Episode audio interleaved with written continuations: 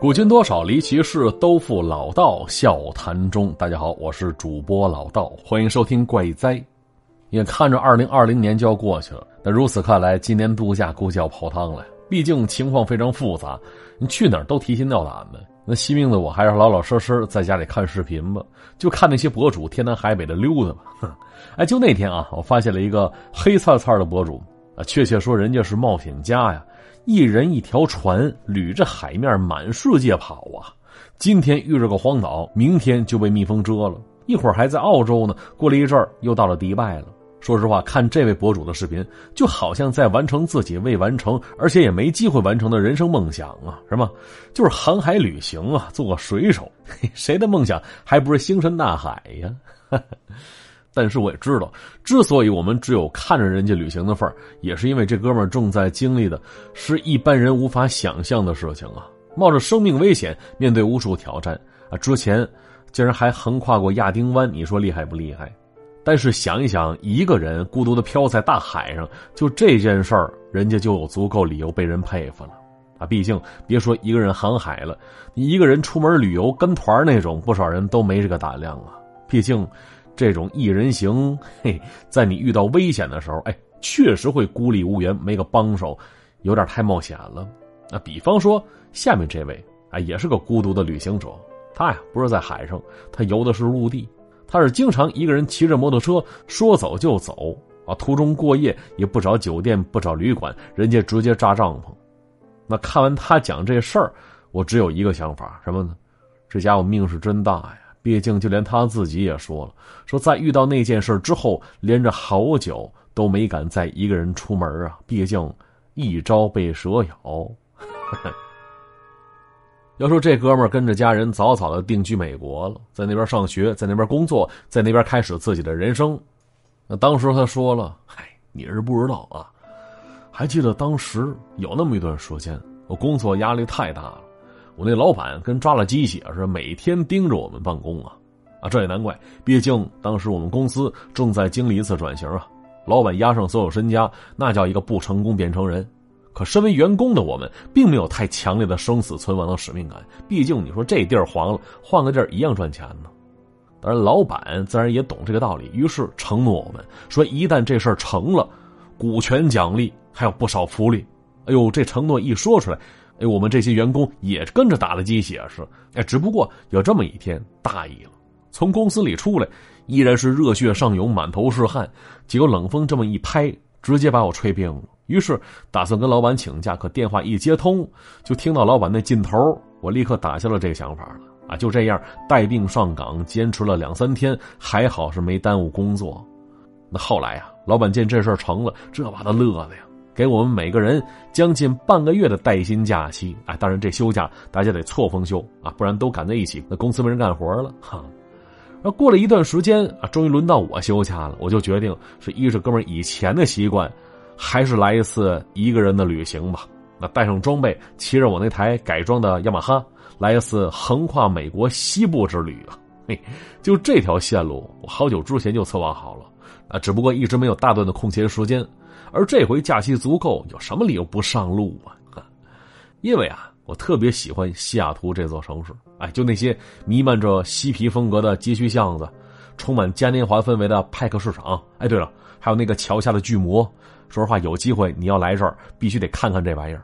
就这个位于弗里蒙特的巨型艺术品，吸引了不少人前去打卡呢。就这么玩了一圈啊，之后旅行继续。我骑着摩托车是离开了西雅图了。说实话，就我那台雅马哈，最高时速嘿四十，哎，时不时就被困在各种变道上。有那么几次，那加油员前来帮助我一把，这才脱了困。可即便这样，我也经历了不下十次的迷路啊。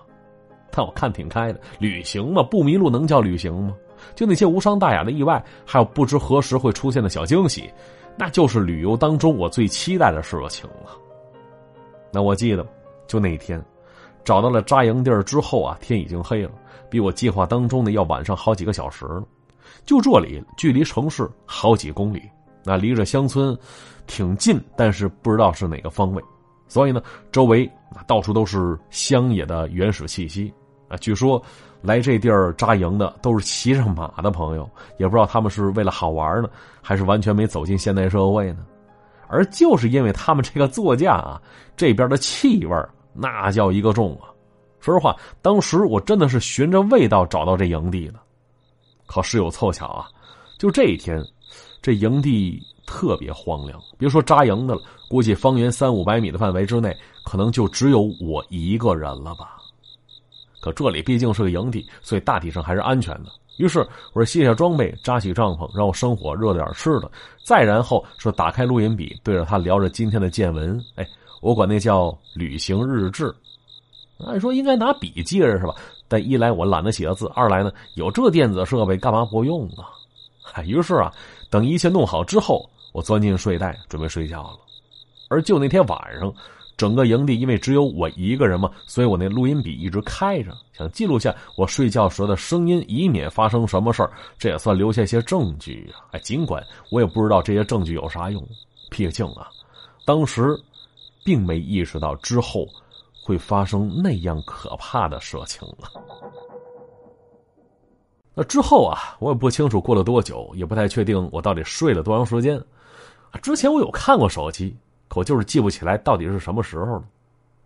而之所以我当时能醒过来，是因为我听到了一些动静。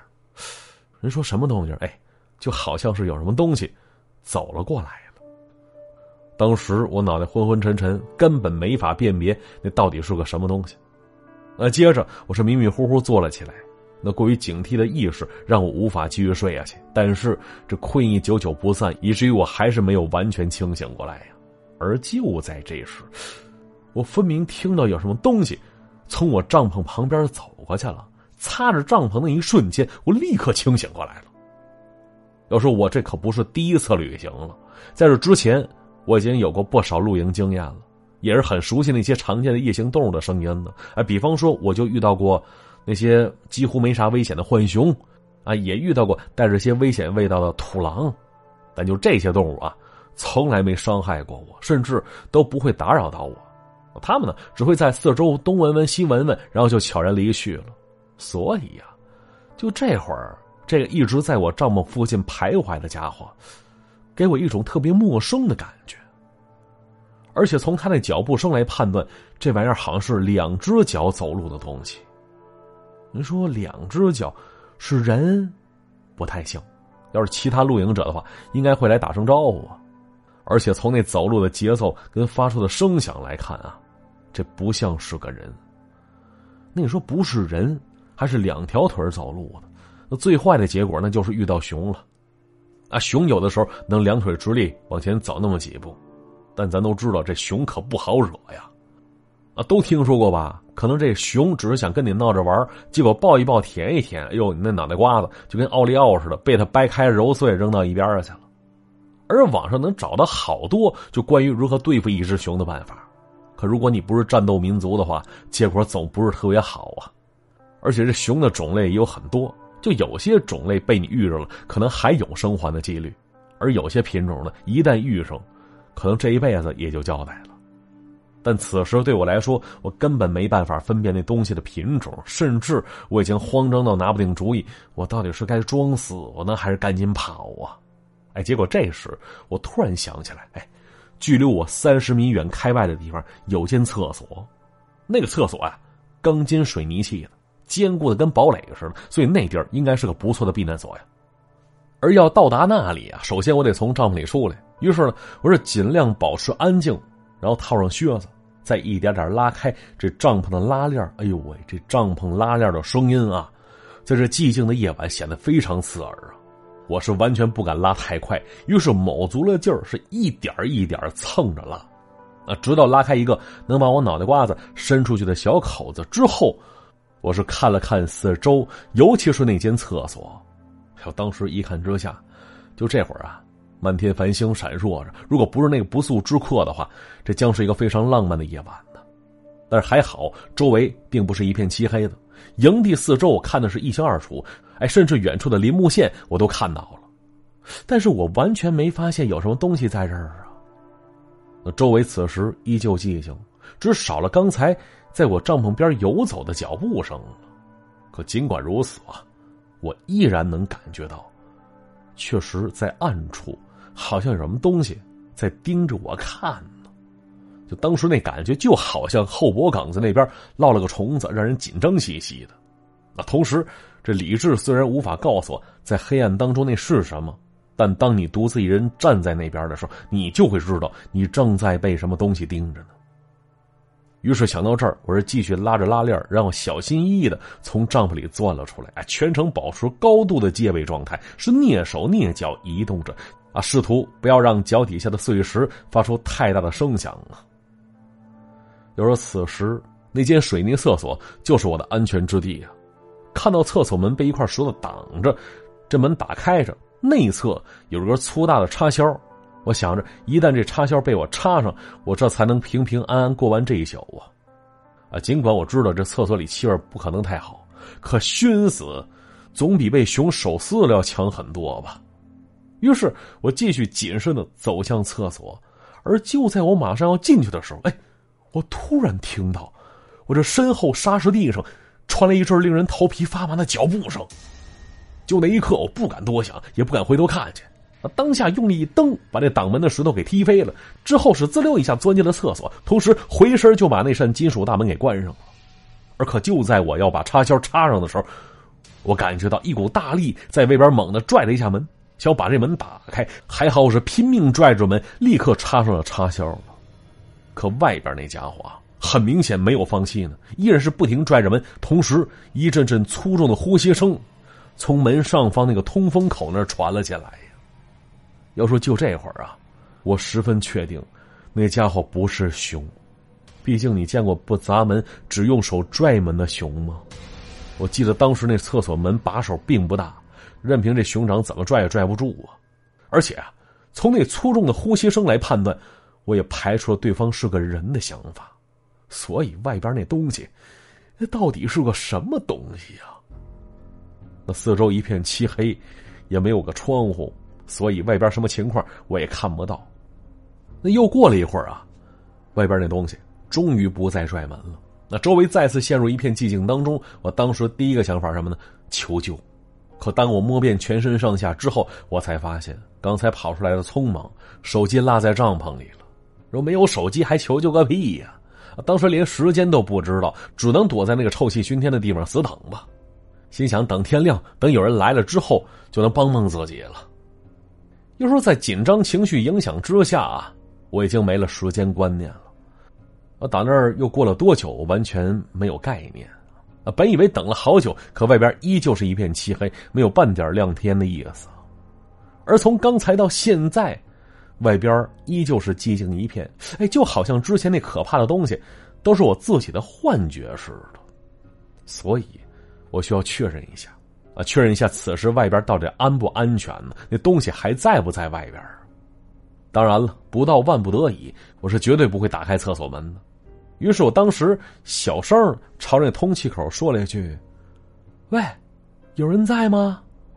哎呦，外边是一片寂静。可这并不代表外边就是安全的，于是我加大音量，又喊了一声：“有没有人呢？”啊，结果啊，这声说完，门外立刻传来一个动静，说着：“有人。”哟，这俩字儿抻的很长，听上去啊，就像说话那人的舌头被人攥住了似的，口齿极其不灵活呀。但就这一声，却把我吓了一跳啊！说还是那东西吗？那东西竟然会说话！或者说，那东西其实已经离开了。这会儿来的是人，啊！当时想到这厕所坚如磐石，暂时安全，于是我大着胆子又问了一句：“你你是谁呀？你是一个人吗？”啊！片刻之后，外边再次回复了我呀，啊！用一种极其笨拙的语调说了五个字儿：“我是一个人。”我说：“当时我那一瞬间意识到，外边那人会不会不懂英文呢？毕竟这句话说的太别扭了，而听在我耳朵里，不知道为什么总感觉非常诡异，让我心里特别不舒服。于是又说了一句：‘哎，抱歉啊，我不知道还有其他人在这儿，外边可能不是太安全，所以你赶紧找个地方躲一躲吧。’啊，结果这回对方回复的速度特别快，他说了：‘我在这儿，外边很安全。哟，这话说的要比刚才那两句溜得多呀！尽管这声音听上去依然让我不舒服，可给我感觉好像他那根舌头被人松开了。哎，此时已经灵活了不老少了。那按说对方如果也是个旅行者的话，我理应把门打开。但是直觉告诉我，就这会儿，谁开门谁他妈傻逼！哎，千万别跟恐怖电影里那些找死的人学啊！千万别好奇，珍惜这来之不易的安全点啊！于是我又说了一句：“你自己找个地方躲一躲吧，我是不会开门的。”那结果呢？对方又说了：“开门，我躲一躲。”哎，就这时，我立刻意识到，不能再说话了。为什么？很明显呢，外边那家伙好像在学我说话呢。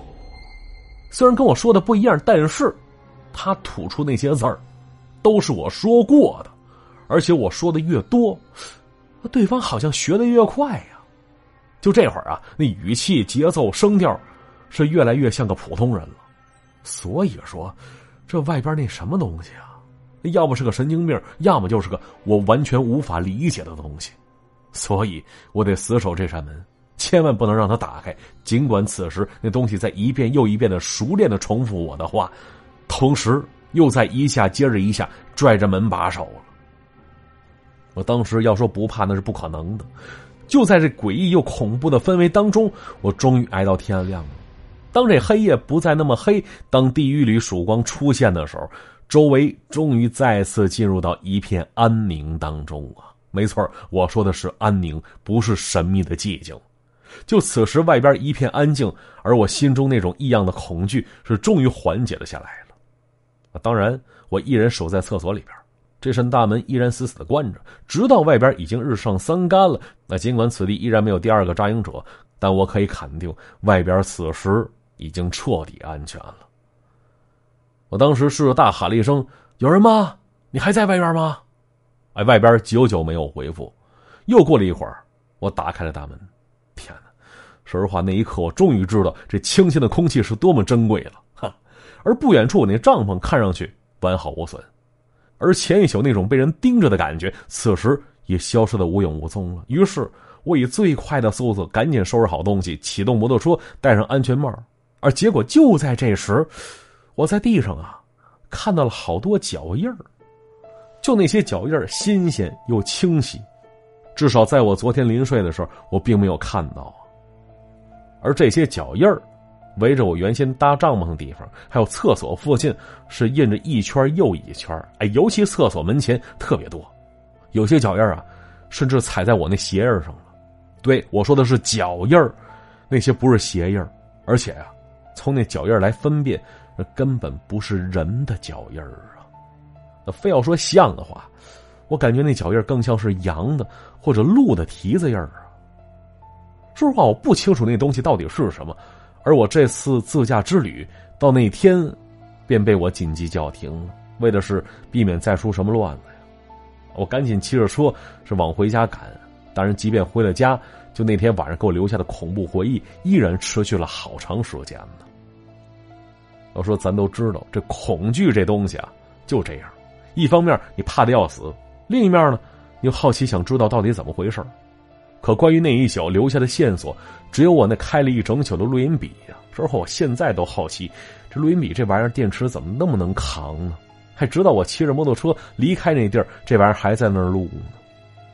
而那事儿发生之后，又过了一个月时间，我这才有胆量重听那份音频。我听到，因为隔着一层帐篷，所以这录音笔录的并不是十分真切。可那东西对我说的话，那依然可以清晰的听到听到这音频最后，我终于明白当时我为何心里会产生那么诡异的感觉。那是因为，那东西说话说到最后，他吐出的声音，分明就是我的声音呢。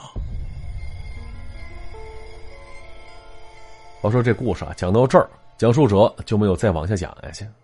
那至于那到底是什么，估计他自己也不清楚。那听完他的讲述啊，就让我想起了一种流传在美国、加拿大一些地方的古老印第安传说，啊，说是当时的人同类相食，据说就能夺取对方的速度、力量，还有寿命，哎，甚至还会拥有一些超自然的力量啊，从而成为一种既神秘又强大的生物啊。而这种东西嗜血吃人，半人半鬼，在猎食人类的时候，甚至会模仿求救者说话。这东西啊，就叫温迪格。这是个长着鹿角、长着尖牙、踩着一对鹿的蹄子的怪物。就这种东西，在不少游戏当中有出现过，比方说那恐怖游戏叫《直到黎明》，哎，里边有出现。啊，同时有些影视剧也有对温迪格的一些描写，比方说《邪恶力量》，还有那个《黑暗侵袭》。所以啊，综合故事里透露出来的细节，我就猜测，这倒霉蛋儿遇到很可能就是那传说中的温迪格呀。而关于温迪国，有个比较出名的案例啊，发生在一八七八年一个冬天。说是有一家克里族的人正在挨冻受饿呢。哎，首先是这大儿子死去了，而距离他们家二十五英里远的地方，有哈德森湾公司所提供的紧急供应食品，但这父亲啊却没去取去，而是选择了将妻子跟剩余五个孩子都给杀了，并且吃掉了。啊，最后跟当局承认，啊不去取那应急食品，而选择吃人的原因，是因为他想成为温迪格。而这位父亲事后自然也被当局给处决了。那有关这怪物其他更多的一些故事啊，咱们以后吧有机会详细再跟大家聊一聊。好了，故事就先说到这儿了。那接下来看一下朋友的留言啊。皮尼听了个寂寞，他说了：“哎呦，我一个女人为什么喜欢听这些故事呢？”呵呵，女人呐，行吧，说点女人爱听的事儿啊。这不马上双十一了吗？现在开始，不少商家就弄起了什么预付金、定金啊，然后各种优惠也不明了，说啊选好了自己想买的，结果一会儿告诉你啊再弄点还能更便宜，一会儿又告诉你说啥啥券没用上，你后悔去吧。说实话，买个东西心怎么那么累得慌呢？那各位，你不如直接用省钱小助手啊！省钱返利来的就是这么直接，而且这款省钱神器跟平台店铺的优惠还能叠加，互相不冲突，就相当于折上折了。方法还特别简单，微信添加幺七三三八幺三六六四九幺七三三八幺三六六四九，添加成功，按照步骤操作就行。简单方便，像什么天猫、淘宝、京东那些购物平台都可以使用。买完之后还能获得返利，你何乐而不为呢？啊，记住，微信添加幺七三三八幺三六六四九，幺七三三八幺三六六四九。感谢各位支持。这浑身是刺儿无人庸说了，说今天晚上把这个老道的专辑推荐给了旁边的零零后同事，他好像没怎么听懂啊。于是我把他打了一顿，让他回去好好念书去。这样不对啊！办公室也得拒绝欺凌射箭啊！你不能仗着你年岁大、工龄长，你就欺负人家。他听不懂，你给他解释啊！你问他哪儿没听懂，你掰饽饽说馅儿，你给他讲解一遍。如果依然听不懂的话，你再打不迟。而且你打一顿，让他好念书去，感觉你那同事像你儿子似的。安人憔悴说：“老道，你这结束背景音乐还是原来这个好听啊。”他说：“我这背景音乐总变，这天用回来是因为配合古风故事。再一个呢，原先那个找不着了，哈，又懒得重新下，所以全且当给大家怀旧一下吧。”大风刮过说：“从前有个主播从来不翻我，后来他竟然怀宝宝了。嘿，行，说好了啊，我不翻，我怀宝宝；我翻了你，你怀宝宝，一言为定啊。好了，留言就先看到这里了。”还是跟大家伙说一下，如果故事没听够的话，就在喜马拉雅搜索“老道书馆”，那第二季已经更新了快一百集了。故事不够听，去那儿尽情收听去。好，今天节目就到这里，我们下期再见，拜拜。